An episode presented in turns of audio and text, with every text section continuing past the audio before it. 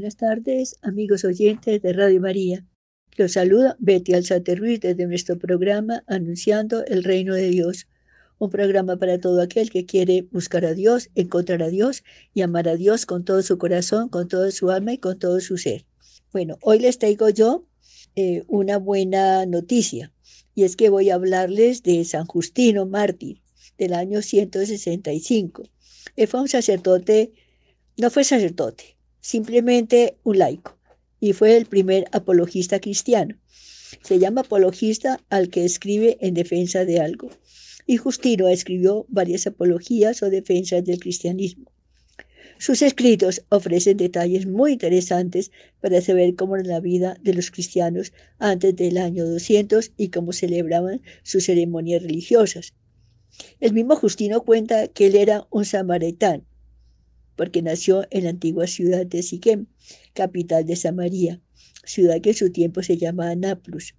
Sus padres eran paganos, de origen griego, y le dieron una excelente educación, instruyéndolo lo mejor posible en filosofía, literatura e historia. Durante algún tiempo se dedicó a estudiar las ciencias que enseñaban los que seguían la corriente llamada estoicismo, pero luego dejó esa religión porque se dio cuenta de que no le enseñaba nada seguro acerca de Dios.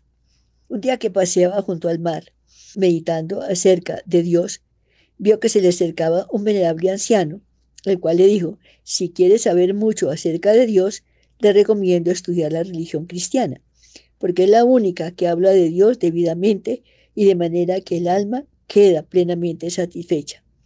El anciano le recomendó que le pidiera mucho a Dios la gracia de lograr saber más acerca de él y le recomendó la lectura de la Santa Biblia.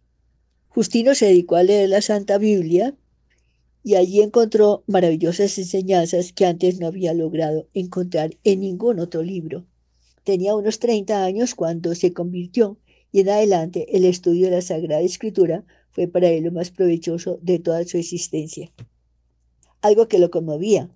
Se cuenta que cuando todavía no era cristiano, había algo que lo conmovía profundamente, y era ver el valor inmenso con el cual los mártires preferían los más atroces martirios, con tal de no renegar de su fe en Cristo, y que esto le hacía pensar estos no deben ser criminales porque mueren muy santamente y el Cristo en el cual tanto creen debe ser un ser muy importante porque ningún tormento les hace dejar de creer en él.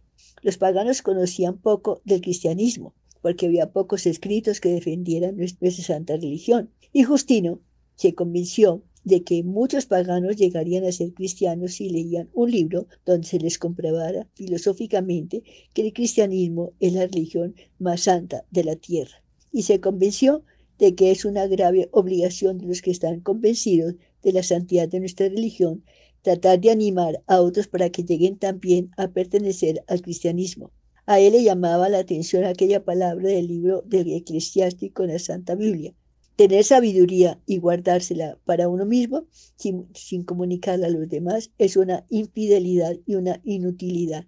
Por eso se propuso recoger todas las pruebas que pudo y publicar sus apologías en favor de la religión de Jesucristo. Ataviado con las vestimentas características de, los filósofos, Justino recorrió varios países y muchas ciudades discutiendo con los paganos, con los herejes y los judíos tratando de convencerlos de que el cristianismo es la religión verdadera y la mejor de todas las religiones.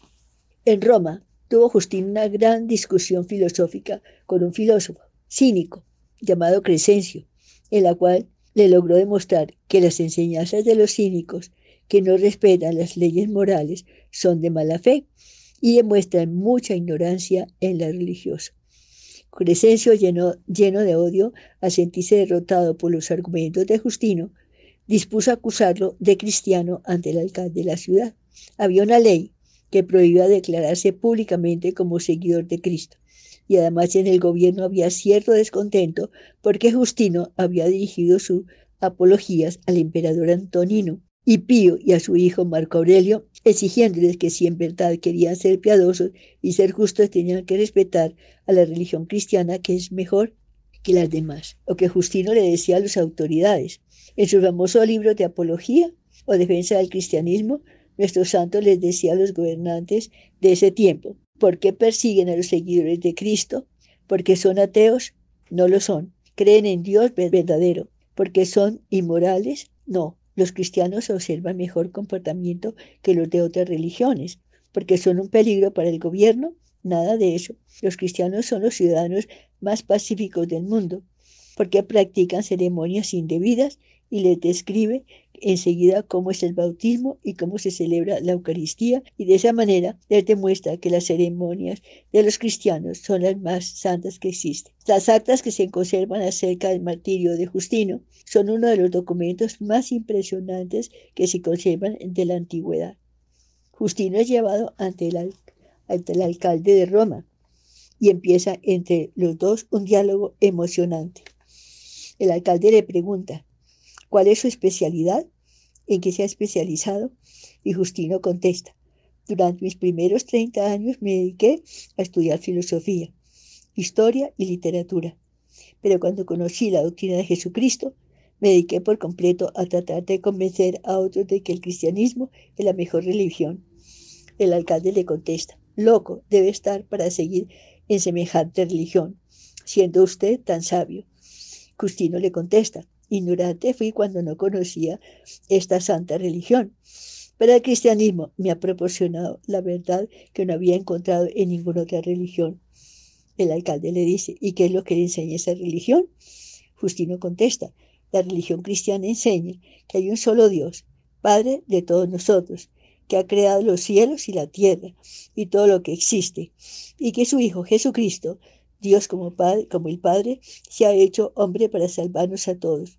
Nuestra religión enseña que Dios está en todas partes observando a los buenos y a los malos y que pagará a cada uno según haya sido su conducta.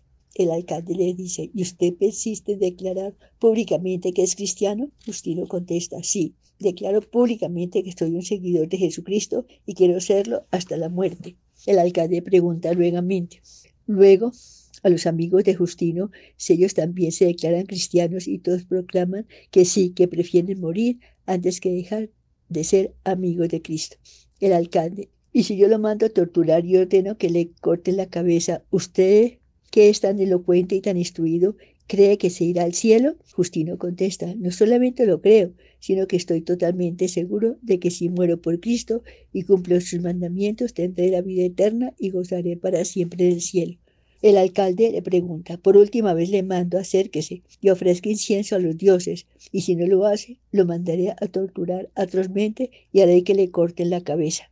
Justino, ningún cristiano que sea prudente va a cometer el tremendo error de dejar su santa religión por quemar incienso a falsos dioses.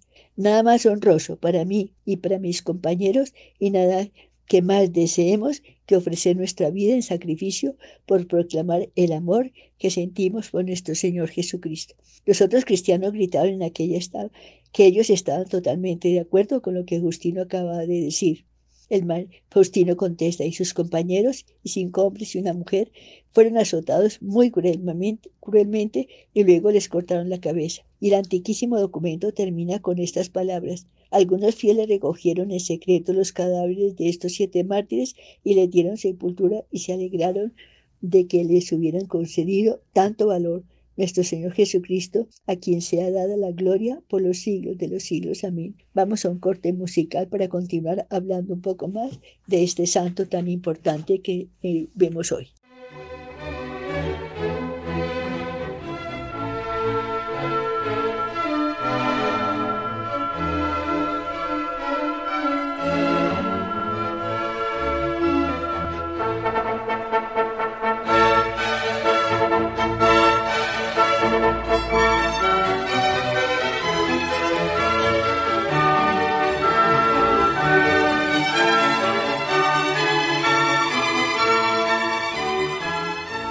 En los comienzos de la fe prendió entre gente de profesiones sencillas, bataneros, cartaderos de lana, soldados de tropa, herreros. Las innumerables inscripciones encontradas en las catacumbas nos muestran la variedad de oficios y de trabajos bodegueros, barberos, sastres, marmolistas, tejedores. Una de estas inscripciones representa a una auriga de pie sobre su cuadriga que lleva en la mano derecha una corona y en la izquierda la palma del martirio. Mi pronto el cristianismo llegó a todas las clases sociales. En el siglo II hubo senadores cristianos como Apolonio, altos magistrados como el cónsul liberal, abogados del foro romano como Tertuliano, filósofos como San Justino, convertido a la fe cristiana entrada ya en años. Los cristianos no se separan de sus conciudadanos, visten como los hombres de su tiempo y de su religión, ejercitan sus derechos civiles y cumplen con sus deberes. Como los demás asisten a las escuelas públicas sin avergonzarse de su fe, a pesar que durante largo tiempo el ambiente pagano fuera muy adverso a la buena nueva, la defensa de la fe, el derecho a vivirla siendo a la vez ciudadanos romanos, iguales a los demás, será llevada a cabo con una constancia admirable desde la conversión normal en el mercado o en el foro, hasta quienes hacen una defensa con las armas de la inteligencia como hicieron San Justino y otros de sus apologías del cristianismo. Todos, cada uno en su lugar, supieron dar un testimonio sereno de Jesucristo, que fue la mejor apología de la fe. Uno de estos ejemplos vivos de la fe nos ha llegado a través de un grafito que aún se conserva en el Palatino, la colina ocupada por el palacio del emperador y por la villa nobiliaria romanas, existía una escuela en la que se formaban los pajes de la corte imperial. Entre los alumnos debía contarse un cristiano llamado Alexamenos, pues alguien hizo un dibujo sobre la pared en el que se representaba a un hombre con cabeza de asno clavado en una tosca cruz con una figura humana a su lado. Junto al dibujo se pudo leer esta inscripción. Alexamenos adora a su Dios. El joven cristiano con valentía y orgullo por su fe escribió allí mismo como respuesta al examen es fiel. Este grafito es también un eco de las calumnias que circulaban frecuentemente en torno a los cristianos.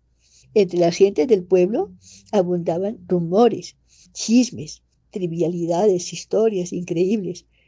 Entre las clases más cultivadas se repetía con desdén frases como las que nos ha transmitido Tertuliano. Es un buen hombre. Ese callo es buen hombre. Sexto, lástima que sea cristiano. Otro personaje dice, estoy verdaderamente sorprendido de que Lucio Ticio, un hombre tan inteligente, se haya hecho cristiano de repente.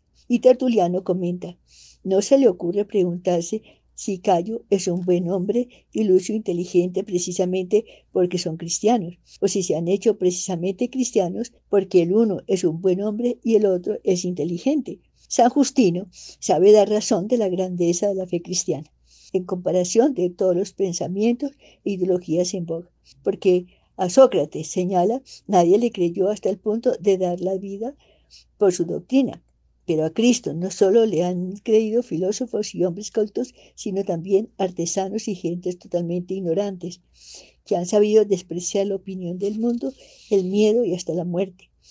El propio Justino moriría más tarde atestiguando su fe. Esa misma firmeza nos pide el Señor a nosotros en cualquier situación en la que nos hallemos. También si alguna vez tenemos que enfrentarnos a un ambiente completamente adverso a la doctrina de Jesús el momento de persecución y de mayores tribulaciones, los cristianos seguían atrayendo a otros a la fe. Las mismas dificultades eran ocasión para un apostolado más intenso, avalado por la ejemplaridad y la fortaleza. Las palabras cobraban entonces una particular fuerza, la de la cruz. El martirio era un testimonio lleno de vigor sobrenatural y de gran eficacia apostólica. A veces hasta los mismos verdugos abrazaban la fe cristiana. Si somos de verdad fieles a Cristo, es posible que encontremos dificultades de distinto género, desde la calumnia y la persecución abierta hasta ver que se nos cierra alguna puerta que debería permanecer abierta, el ser relegados a un trabajo menos preeminente, la ironía o el comentario superficial. No es el discípulo mayor que el maestro, la vida del cristiano y su sentido de la existencia, queramos o no, chocará con un mundo que ha puesto su corazón en los bienes materiales. Esos momentos de dificultad, repito, son especialmente aptos para ejercitar un apostolado eficaz, enseñando la verdadera naturaleza de la Iglesia, difundiendo aquellos escritos que dan luz sobre los temas más controvertidos, hablando con claridad de Cristo y de la vida cristiana. Los primeros cristianos vencieron en su empeño y nos enseñaron el camino, su fidelidad incondicional a Cristo. Pudo más que la atmósfera pagana que los rodeaba, sumergidos en la más hostil. No buscaron en el aislamiento el remedio al contagio y la garantía de supervivencia. Se sabía levadura de Dios y su callada y eficaz operación acabó por informar a aquella misma masa. Supieron sobre todo estar serenamente presentes en su mundo, no despreciar sus valores ni desdeñar las realidades terrenas. Si en el momento de incomprensión, de calumnia, seguimos firmes y constantes en el apostolado personal que como cristianos hemos de llevar a cabo, vendrán frutos a la iglesia desde los lugares más lejanos, donde parecía imposible lograr ningún resultado. El apostolado es más eficaz cuando la cruz se manifiesta con más claridad. Yo creo que, bueno, ni, las ni las murmuraciones y calumnias ni el mismo martirio pudieron lograr que los cristianos se replegaran sobre sí mismos y se resignasen a separarse de los demás ciudadanos y a sentirse exiliados del propio medio social. Aún en los momentos más duros de la persecución, la presencia cristiana en el mundo fue viva y operante. Los cristianos defendieron su derecho a ser consecuentes con su fe. Los intelectuales como Justino, con sus escritos llenos de ciencia y de sentido común, las madres de familia lo harían con su conversión amable y con su ejemplo de vida. Y es en medio de, este vendeval, de la contradicción donde los cristianos vivieron con especial empeño el mandamiento nuevo de Jesús. Fue con amor como se abrieron paso en aquel mundo pagano y corrompido. Esta práctica de la caridad es sobre todo lo que a los ojos de muchos nos imprime un sello peculiar. Ved, dice, cómo se aman entre sí, ya que ellos se odian mutuamente, y cómo están dispuestos a morir unos por otros, cuando ellos están más bien preparados a matarse los unos a los otros, nos ha dejado escrito Tertuliano. Los cristianos no reaccionaron con rencor, antes quienes de una forma u otra los maltrataban, y como nuestros primer, eh, eh, primeros hermanos en la fe, también nosotros hemos procurado siempre ahogar el mar en abundancia de bien. Juan Pablo I, en la catequesis, recordemos que llevó a cabo en su corto pontificado, hizo mención de la ejemplar vida e historia de las 16 carmelitas mártires durante la Revolución Francesa, beatificadas por Pío X, que hay una película incluso bellísima en ese sentido, Parece que durante el proceso que se pidió que eran condenadas a, muerte por fanatismo. Una de ellas preguntó al juez, ¿qué quiere decir fanatismo? Y él le contestó, vuestra boba pertenencia a la religión. Pronunciada la sentencia, mientras las conducían hacia el caldazo, cantaban himnos religiosos. Llegadas al lugar de la ejecución, una tras otra se arrodillaron ante la priora para renovar su voto de obediencia. Después de entonaron el Beni Creator. El canto se iba haciendo cada vez más débil a medida que las cabezas de las religiosas caían bajo la guillotina. Quedó en último lugar la priora, cuyas últimas palabras fueron estas. El amor saldrá siempre victorioso, el amar lo puede todo, todo, siempre ha sido así. Vamos a un corte musical para considerar despacio esta belleza de de charla que estamos dando hoy aquí en este programa.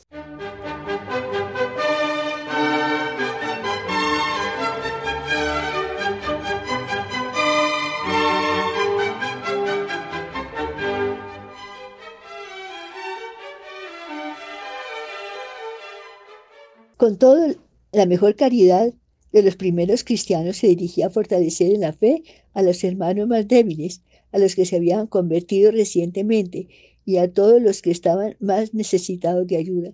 Las actas de los mártires recogen casi en cada página detalles concretos de esta preocupación por la fidelidad de los más débiles.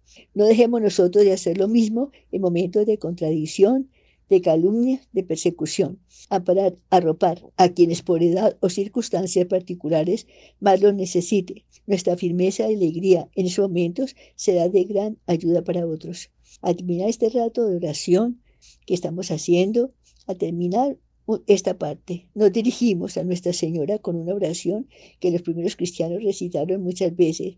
Subtum presidium confugimus santa de genitis, Bajo tu amparo nos acogemos, Santa Madre de Dios, no desprecies nuestras súplicas en las necesidades, ante el bien, líbranos de todo peligro, Virgen gloriosa y bendita.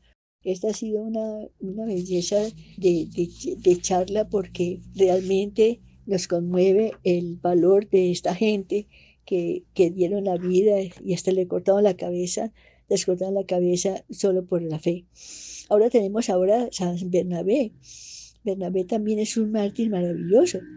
Bernabé significa hijo de la consolación y le fue puesto por los apóstoles como sobrenombre a José, levita y chipriota de nacimiento. Su espíritu conciliador y su simpatía habrían inspirado este apelativo, según comenta San Juan Crisóstomo. Juan Crisóstomo es un historiador maravilloso de santos.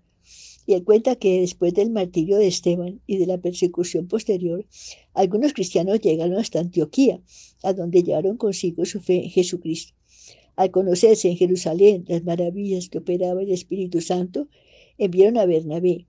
Su celo por la extensión del reino se llevó a buscar los instrumentos idóneos para aquella ingente labor que se presentaba. Por eso se dirigió a Tarso para buscar a Pablo y lo condujo a Antioquía, Estuvieron juntos en aquella iglesia durante un año entero y adoctrinaron a una gran muchedumbre. Supo descubrir en el recién convertido aquellas cualidades que la gracia transformarían en apóstol de las gentes. Bernabé había sido el que presentó a Pablo a los apóstoles en Jerusalén poco tiempo antes, cuando muchos cristianos recelaban de su antiguo perseguidor. Con el apóstol realizará el primer viaje misional que tenía como objetivo la isla de Chipre. Les acompañaba también Marcos, su primo, quien les abandonó a la mitad del camino en Perge y se volvió a Jerusalén. Cuando San Pablo proyectó el segundo gran viaje misional, Bernabé quería llevar de nuevo a Marcos, pero Pablo consideraba que no debía llevar consigo al que se había por apartado de ellos en Panfilia y no les había acompañado en la tarea. Esto produjo una disensión tan fuerte entre ambos que se separaron el uno del otro para siempre. Bernabé no dejó a un lado a su primo Marcos, quizá entonces muy joven después de aquella defección en la que le fallaron las fuerzas, supo reanimarlo y fortalecerlo y hacer de él un gran evangelizador y un colaborador eficacísimo de San Pedro y del mismo San Pablo, con el que Bernabé siguió unido. Más tarde demostrará a Pablo para Marcos la mayor estima, y como si hubiera reflejarse en él la simpatía y los gratos recuerdos de Bernabé, el amigo de la juventud. San Bernabé nos invita hoy a tener un corazón grande en el apostolado, que nos llevará a no desanimarnos fácilmente ante los defectos y retrocesos de aquellos amigos o parientes que queremos llevar hasta el Señor, a no dejarlos a un lado cuando flaqueen o quizá, o quizá no respondan a nuestras atenciones y a nuestra oración, la posible falta de correspondencia, a veces aparente ante nuestros desvelos, ha de llevarnos a excedernos en tratar a nuestros amigos aún con más afecto, con una sonrisa más abierta, con más medios sobrenaturales. Y proclamar el reino de Dios está cerca. Curad enfermos, resucitad muertos, limpiad leprosos y echad demonios. Este mandato del Señor que leemos en el Evangelio de la Misa debemos resonar debe resonar en el corazón de todos los cristianos. Es el apostolado que ha de llevar a cabo cada uno personalmente en el lugar en el que se va desarrollando su vida, el pueblo, el barrio, la empresa, la universidad. Encontraremos a muertos que hemos de llevar al sacramento de la penitencia para que recobren la vida sobrenatural. Enfermos que no pueden valerse por sí mismos y es preciso ayudar para que se acerquen a Cristo leprosos que quedan limpios por la gracia a través de nuestra amistad, endemoniados cuya curación nos exigirá una particular oración y penitencia. Además de la constancia, no podemos olvidar que las almas se mejoran con el tiempo. Debemos tener en cuenta las diversas situaciones y circunstancias por las que atraviesa las personas que precisan nuestra ayuda. De San Bernabé se nos dice que era un hombre bueno, que mereció el sobrenombre de Hijo de la Consolación, que llevó la paz a muchos corazones. De su grandeza de corazón, manifestada en su generosidad y desprendimiento, nos hablan los hechos de los apóstoles en la primera noticia que tenemos. Tenía un campo, lo vendió, trajo el dinero y lo puso a los pies de los apóstoles. Así pudo seguir más libremente al Señor. Un alma generosa y desprendida está en condiciones de acoger a todos y de comprender el verdadero estado en que se encuentran las almas. Cuando alguien se siente comprendido, es más fácil que se deje ayudar. La mejor arma del cristiano, el apostolo, es precisamente esa actitud abierta, acogedora, que sabía hacerse cargo de la situación de los demás, apreciándolos de verdad, pues nadie puede ser conocido sino en función de la amistad que se le tiene. Para comprender es preciso mirar a los demás en lo mucho que tienen de positivo y ver sus fallos, solo en un contexto de buenas cualidades, reales o posibles y con el deseo de ayudarles. Procuremos siempre mirar las virtudes y cosas buenas que viéramos en nosotros y tapar sus defectos con nuestros grandes pecados aconsejaba Santa Teresa de Jesús. Y San Bernardo exhortaba vivamente, aunque vieras algo malo, no juzguéis al instante a vuestro prójimo, sino a bien excusarle en vuestro interior. Excusar la intención si no podéis excusar la acción. Pensar que lo habrá hecho por ignorancia o por sorpresa o por desgracia. Si la cosa es tan clara que no podéis disimularla, aún entonces procurad creerlo así y decir para vuestros adentros, la tentación habrá sido muy fuerte. Del Señor hemos de aprender a saber a convivir con todos, a no tener demasiado en cuenta las fallas, las faltas de correspondencia, de educación o de generosidad de quienes nos rodean fruto muchas veces de su ignorancia, de su soledad o de su cansancio. El bien que pretendemos llevar a cabo está por encima de esas pequeñeces que la presencia de Dios dejan de tener importancia. Frecuentas el trato de ese compañero que apenas te da los buenos días y te cuesta. Persevera y no le juzgues. Tendrá sus motivos, de la misma manera que tú alimentas los tuyos para encomendarle más cada jornada. Esos motivos Nuestros, tienen, su origen y su centro en el sagrado. Tocada la cítara para el Señor, suenen los instrumentos con clarines y son de trompetas, aclamad Rey y Señor, es lo cantamos nosotros en el Salmo. Es posible que algunos cristianos al ver el ambiente alejado de Dios y los modos de vida que adoptan muchos que quizá tendrían que ser ejemplo, se dejan llevar por un celo amargo, tratando de hacer el bien pero con una continua lamentación del mal evidente. Con, frecuente, con frecuentes reproches a la sociedad a quienes, según ellos, tendrían que tomar medidas drásticas para atajar esos males. No nos quiere el Señor así. Él dio su vida en la cruz con serenidad y paz por todos los hombres. Sería un gran fracaso que los cristianos adoptaran una actitud negativa ante el mundo que han de salvar. A las gentes de las primeras generaciones que siguieron a Cristo se las ve llenas de alegría a pesar de las frecuentes tribulaciones que hubieran de sufrir.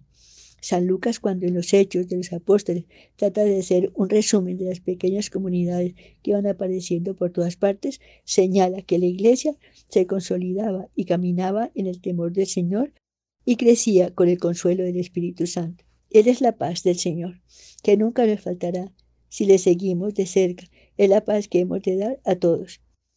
Imitando al Señor, Debemos huir de actitudes condenatorias, adustas, con dejes, de amargura. Si los cristianos llevamos la alegría al mundo, ¿cómo vamos a, a presentar la buena nueva de modo antipático y triste? ¿Cómo vamos a juzgar a los demás si no tenemos los elementos de juicio necesarios y sobre todo si nadie nos ha dado esa misión?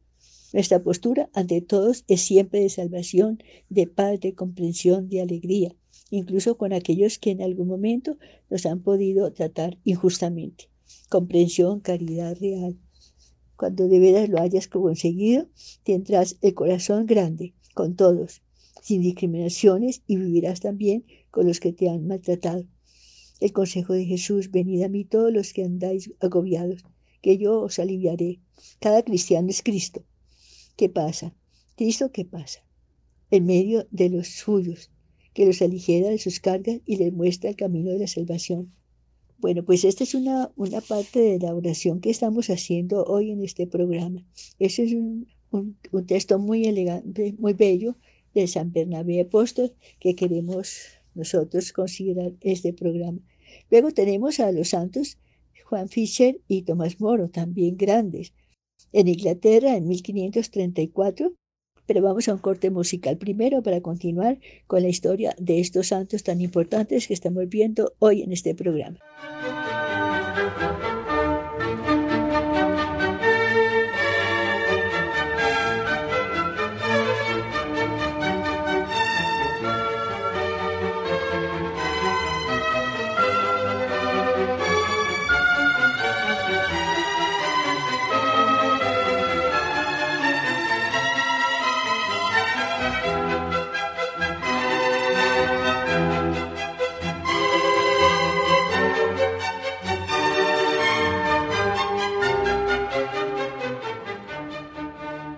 Inglaterra, en 1534, se exigió a todos los ciudadanos que hubieran alcanzado la edad legal que presentasen juramento al acta de sucesión en la que se reconocía como matrimonio la unión de Enrique VIII y Ana Bolena.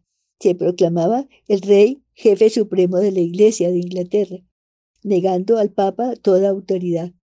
Juan Fisher, obispo de, Rochester, y Tomás Moro, canciller del reino, se negaron a jurar el acto y fueron encarcelados en abril de 1534 y decapitados al año siguiente.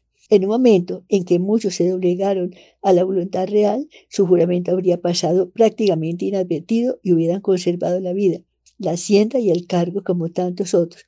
Sin embargo, ambos fueron fieles a su fe, hasta el martirio supieron dar la vida en aquel momento porque fueron hombres que vivieron su vocación, una vocación maravillosa, día a día, dando testimonio de fe en cada jornada, a veces en asuntos que podrían parecer de escaso de ningún relieve. Tomás Moro es una figura muy cercana a nosotros, pues fue un cristiano corriente que supo compaginar bien su vocación de padre de familia con la profesión de abogado y más tarde de canciller en una perfecta unidad de vida. Se encontraba en el mundo como en su propio hogar. Amaba todas las realidades humanas que constituyen el, entramado de su vida, donde Dios lo quiso. Vivió al mismo tiempo un desprendimiento de los bienes y un amor a la cruz tan grande que puede decirse que ahí asentó toda su fortaleza. Tomás Moro tenía costumbre de meditar cada viernes algún pasaje de la pasión de nuestro Señor. Cuando sus hijos o su mujer se quejaban por dificultades y contrariedades comunes, les decía que no podían pretender ir al cielo en un colchón de plumas y le recordaba los sufrimientos que padeció nuestro Señor y que es el siervo mayor que su dueño. Además de aprovechar las contrariedades para identificarse con la cruz, Moro hacía otras penitencias. Algunos días llevaba a flor de piel y oculta una camisa de pelo áspero. Esta práctica la continuó durante su encarcelamiento en la Torre de Londres, a pesar del, del, frío, humedad y privaciones de toda clase que pasó en aquellos largos meses. Aquí en la cruz encontró su fortaleza. Nosotros cristianos, que siguen de cerca a Cristo, en medio del mundo, dando testimonio casi siempre callado, encontramos las fuerzas en el desprendimiento de los bienes, en la mortificación diaria y en la oración. Cuando Tomás Moro hubo de dimitir de su cargo de Lord de Canciller, reunió a la familia para exponerle el futuro que les aguardaba y hacer previsiones económicas. He vivido, dijo, resumiendo su carrera, en Oxford, en la hospedería de la Cancillería y también en la corte del rey, desde los más bajos a los más altos. Actualmente dispongo de poco más de 100 libras al año. Si tenemos que seguir juntos, todos deberemos aportar nuestra parte. Pienso que lo mejor para nosotros es no descender de golpe a nivel más bajo y le sugiere un descenso gradual recordándoles cómo pueden vivir felices en cada categoría y si ni siquiera pueden sostenerse en el nivel más bajo, el que vivió en Oxford. Entonces les dice con paz y buen humor, todavía nos queda ir juntos a pedir limosna con bultos y bolsas y confiar en que alguna persona sienta compasión de nosotros pero aún entonces nos mantendremos juntos, unidos y felices.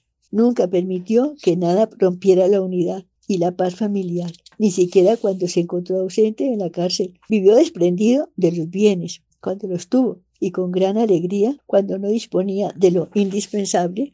Siempre supo estar a la altura de las circunstancias. Sabía cómo celebrar un acontecimiento, incluso en prisión. Un biógrafo contemporáneo suyo dice que estando preso en, la Torre de Londres, solía vestirse con más elegancia en los días de fiesta importantes, en cuanto se lo permitía su escaso vestuario. Mantuvo siempre su alegría y su buen humor, incluso en el momento en que subía al cadalso, porque se apoyó firmemente en la oración. Dame, mi buen Señor, la gracia de esforzarme para conseguir las cosas que la oración te pido rezar. No esperaba que Dios hiciera por él lo que por un poco de esfuerzo podía lograr por sí mismo. Trabajó con empeño toda su vida, hasta llegar a ser un abogado de prestigio, antes de ser nombrado canciller, pero nunca olvidó la necesidad de la oración. Nunca, a veces, sobre todo en circunstancias tan dramáticas como mientras esperaba la ejecución, le era fácil. En estos días escribió una larga plegaria en la que, entre muchos muchas piadosas y conmovedoras consideraciones del nombre que se sabe que va a morir, exclamaba, Dame, Señor mío, un anhelo de estar contigo, no para evitar calamidades de este pobre mundo, y ni siquiera para exigir evitar las penas del purgatorio, ni las del infierno, tampoco ni para alcanzar las plegarias del cielo, ni por, ni por consideraciones de mi propio provecho, sino sencillamente por auténtico amor a ti. Santo Tomás Moro se nos presenta siempre como un hombre de oración. Así pudo ser fiel a sus compromisos como ciudadano y como fiel cristiano en todas las circunstancias de su vida y en perfecta unidad de vida. Así hemos de ser nosotros. Católicos sin oración es como un soldado sin armas. ¿Cómo es, nuestro trato, ¿Cómo es nuestro trato con el Señor? Nos esforzamos en crecer cada día en intimidad con Él. ¿Influye nuestra oración en el resto del día? Dame vuestra gracia, buen Señor, para estimar el mundo en nada, para tener mi mente bien unida a vos y no depender de las variables opiniones de los demás, para que piense en Dios con alegría implore eternamente su ayuda, para que me apoye en la fortaleza de Dios y me esfuerce con afán de amar, para darle las gracias sin sal por sus beneficios, para redimir el tiempo que he perdido. Así escribía el santo en los márgenes del libro de Luceros, de las horas que tenía en la Torre de Londres, que tenía Torre de Londres. Eran aquellos días en que estaba dedicado a contemplar la pasión, preparando así su propia muerte en una unión con la que padeció Cristo en la cruz. Pero Santo Tomás Moro no solo vivió de cara a Dios en aquellos momentos supremos. Su amor a Dios se había manifestado diariamente en su vida de familia, de modo sencillo y afable, en ejercicio de su profesión de abogado, en el más alto cargo de Inglaterra como Lord Canciller, cumpliendo los deberes de todos los días, unas veces importantes y otras menos.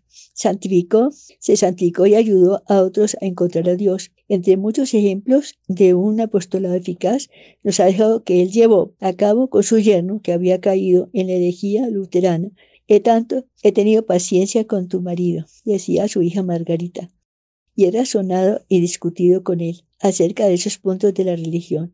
Le he dado además mi pobre consejo paterno, pero veo que no ha servido de nada para atraerlo de nuevo al redil. Por ello, Margarita, ya no voy a discutir más con él, sino que lo voy a dejar enteramente en manos de Dios y voy a rezar por él. Las palabras y las oraciones de Tomás Moro fueron eficaces y el marido de su hija Margarita volvió a la plenitud de la fe. Fue un cristiano ejemplar y padeció mucho por ser consecuente con su fe católica. Santo Tomás Moro está entre nosotros como ejemplo vivo para nuestra conducta de cristianos. Es semilla fecunda de paz y de alegría, como lo que, lo que fue por su paso por la tierra entre su familia y amigos, en el foro, en la cátedra, en la corte, en las embajadas, en el parlamento y en el gobierno. Es también el patrono silencioso de Inglaterra, que derramó su sangre en defensa de la unidad de la Iglesia y del poder espiritual del vicario de Cristo. Y siendo la sangre de los cristianos semilla germinante, la de Tomás Moro, va lentamente calando y empapando las almas de quienes a él se acercan, imantados por su prestigio, dulzura y fortaleza.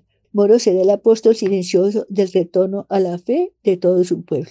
A Juan Fischer y a Tomás Moro le pedimos hoy que sepamos imitarlos en su coherencia cristiana, para vivir en todas las circunstancias de nuestra existencia como el Señor espera de nosotros, en lo grande y en lo pequeño. Con la liturgia de la fiesta pedimos entonces al Señor, Señor, tú que has querido que el testimonio y el martirio sea perfecta expresión de la fe, concédenos, te rogamos por la intercesión de San Juan Fischer y de Santo Tomás Moro, ratificar con una vida santa la fe que profesamos de palabra. Bueno, yo creo que podemos continuar un poco más Vamos a un corte musical para continuar con la vida también de, vamos a ver, San Juan Bautista, que tenemos ahora muy cerca, el 24 de junio. Vamos a un corte musical para prepararnos a esta charla final de este programa.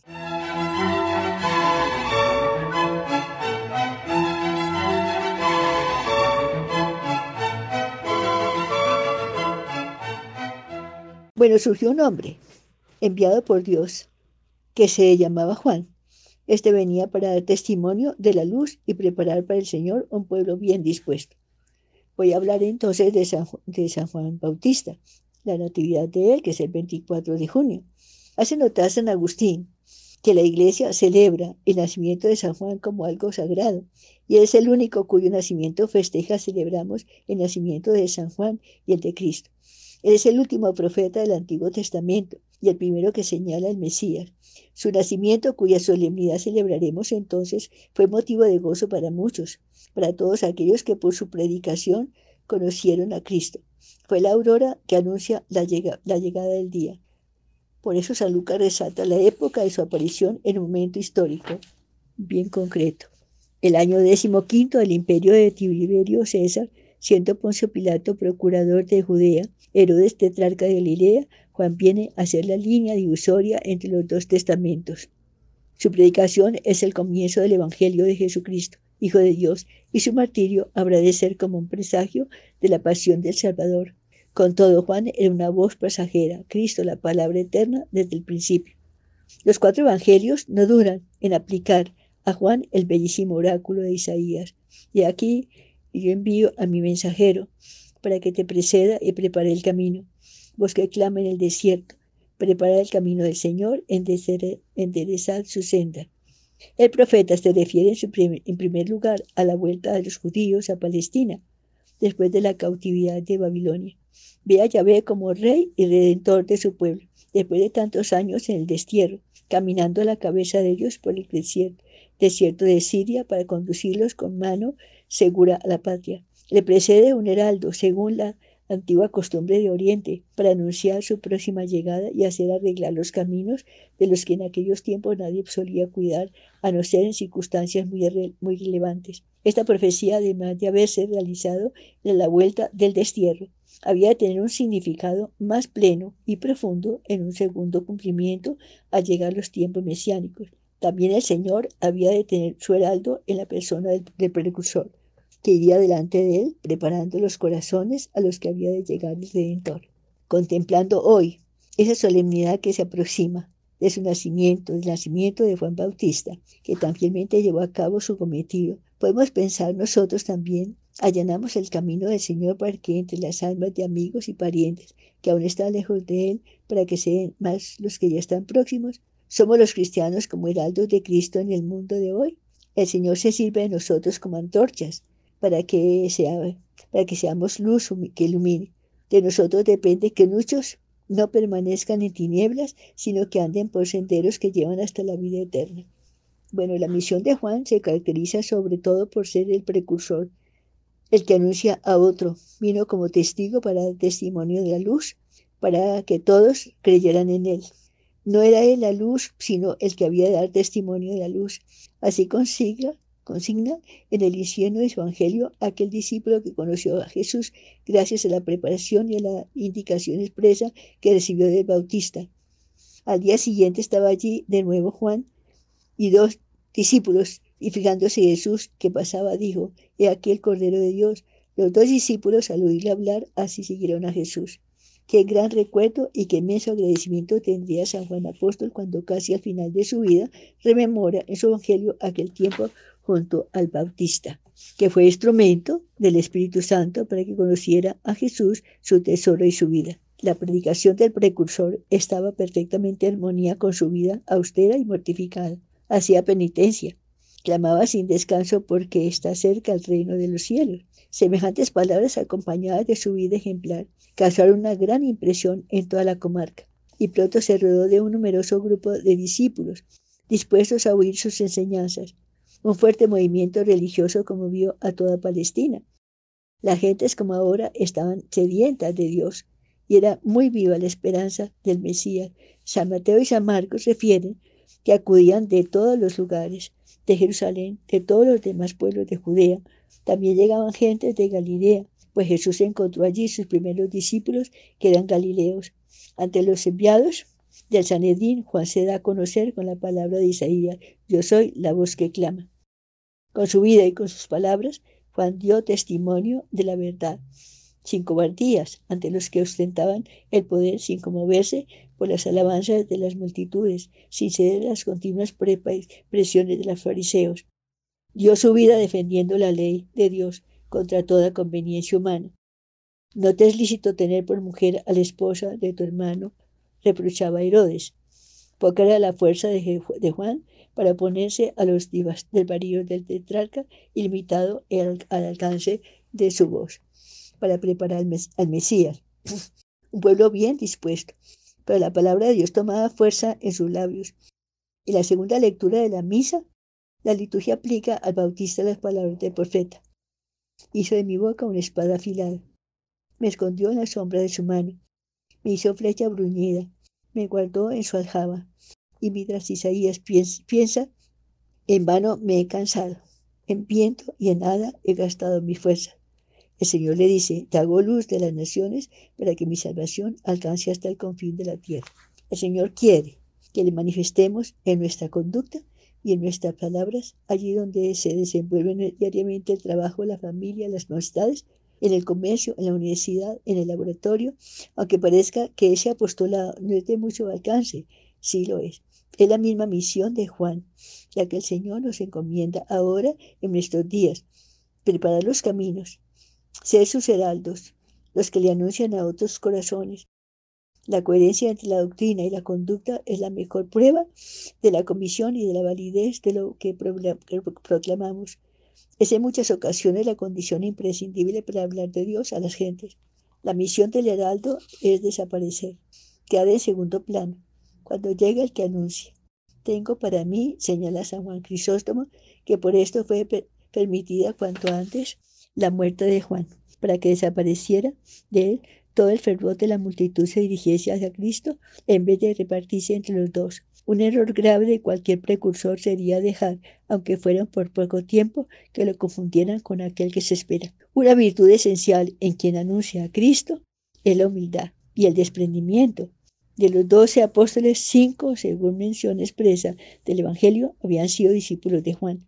Y es muy probable que los otros siete también al menos todos ellos lo habían conocido y podían dar testimonio de su predicación. En el apostolado, la única figura que debe ser conocida es Cristo. Ese es el tesoro que anunciamos a quien hemos de llevar a los demás. La santidad de Juan, sus virtudes recias y atrayentes, su predicación, habían contribuido poco a poco a dar cuerpo a que algunos pensaran que quizá Juan fuese el Mesías esperado. Profundamente humilde Juan solo desea la gloria de su Señor y su Dios.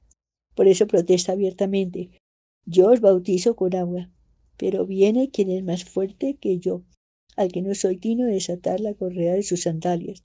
Él os bautizará en Espíritu Santo y en fuego.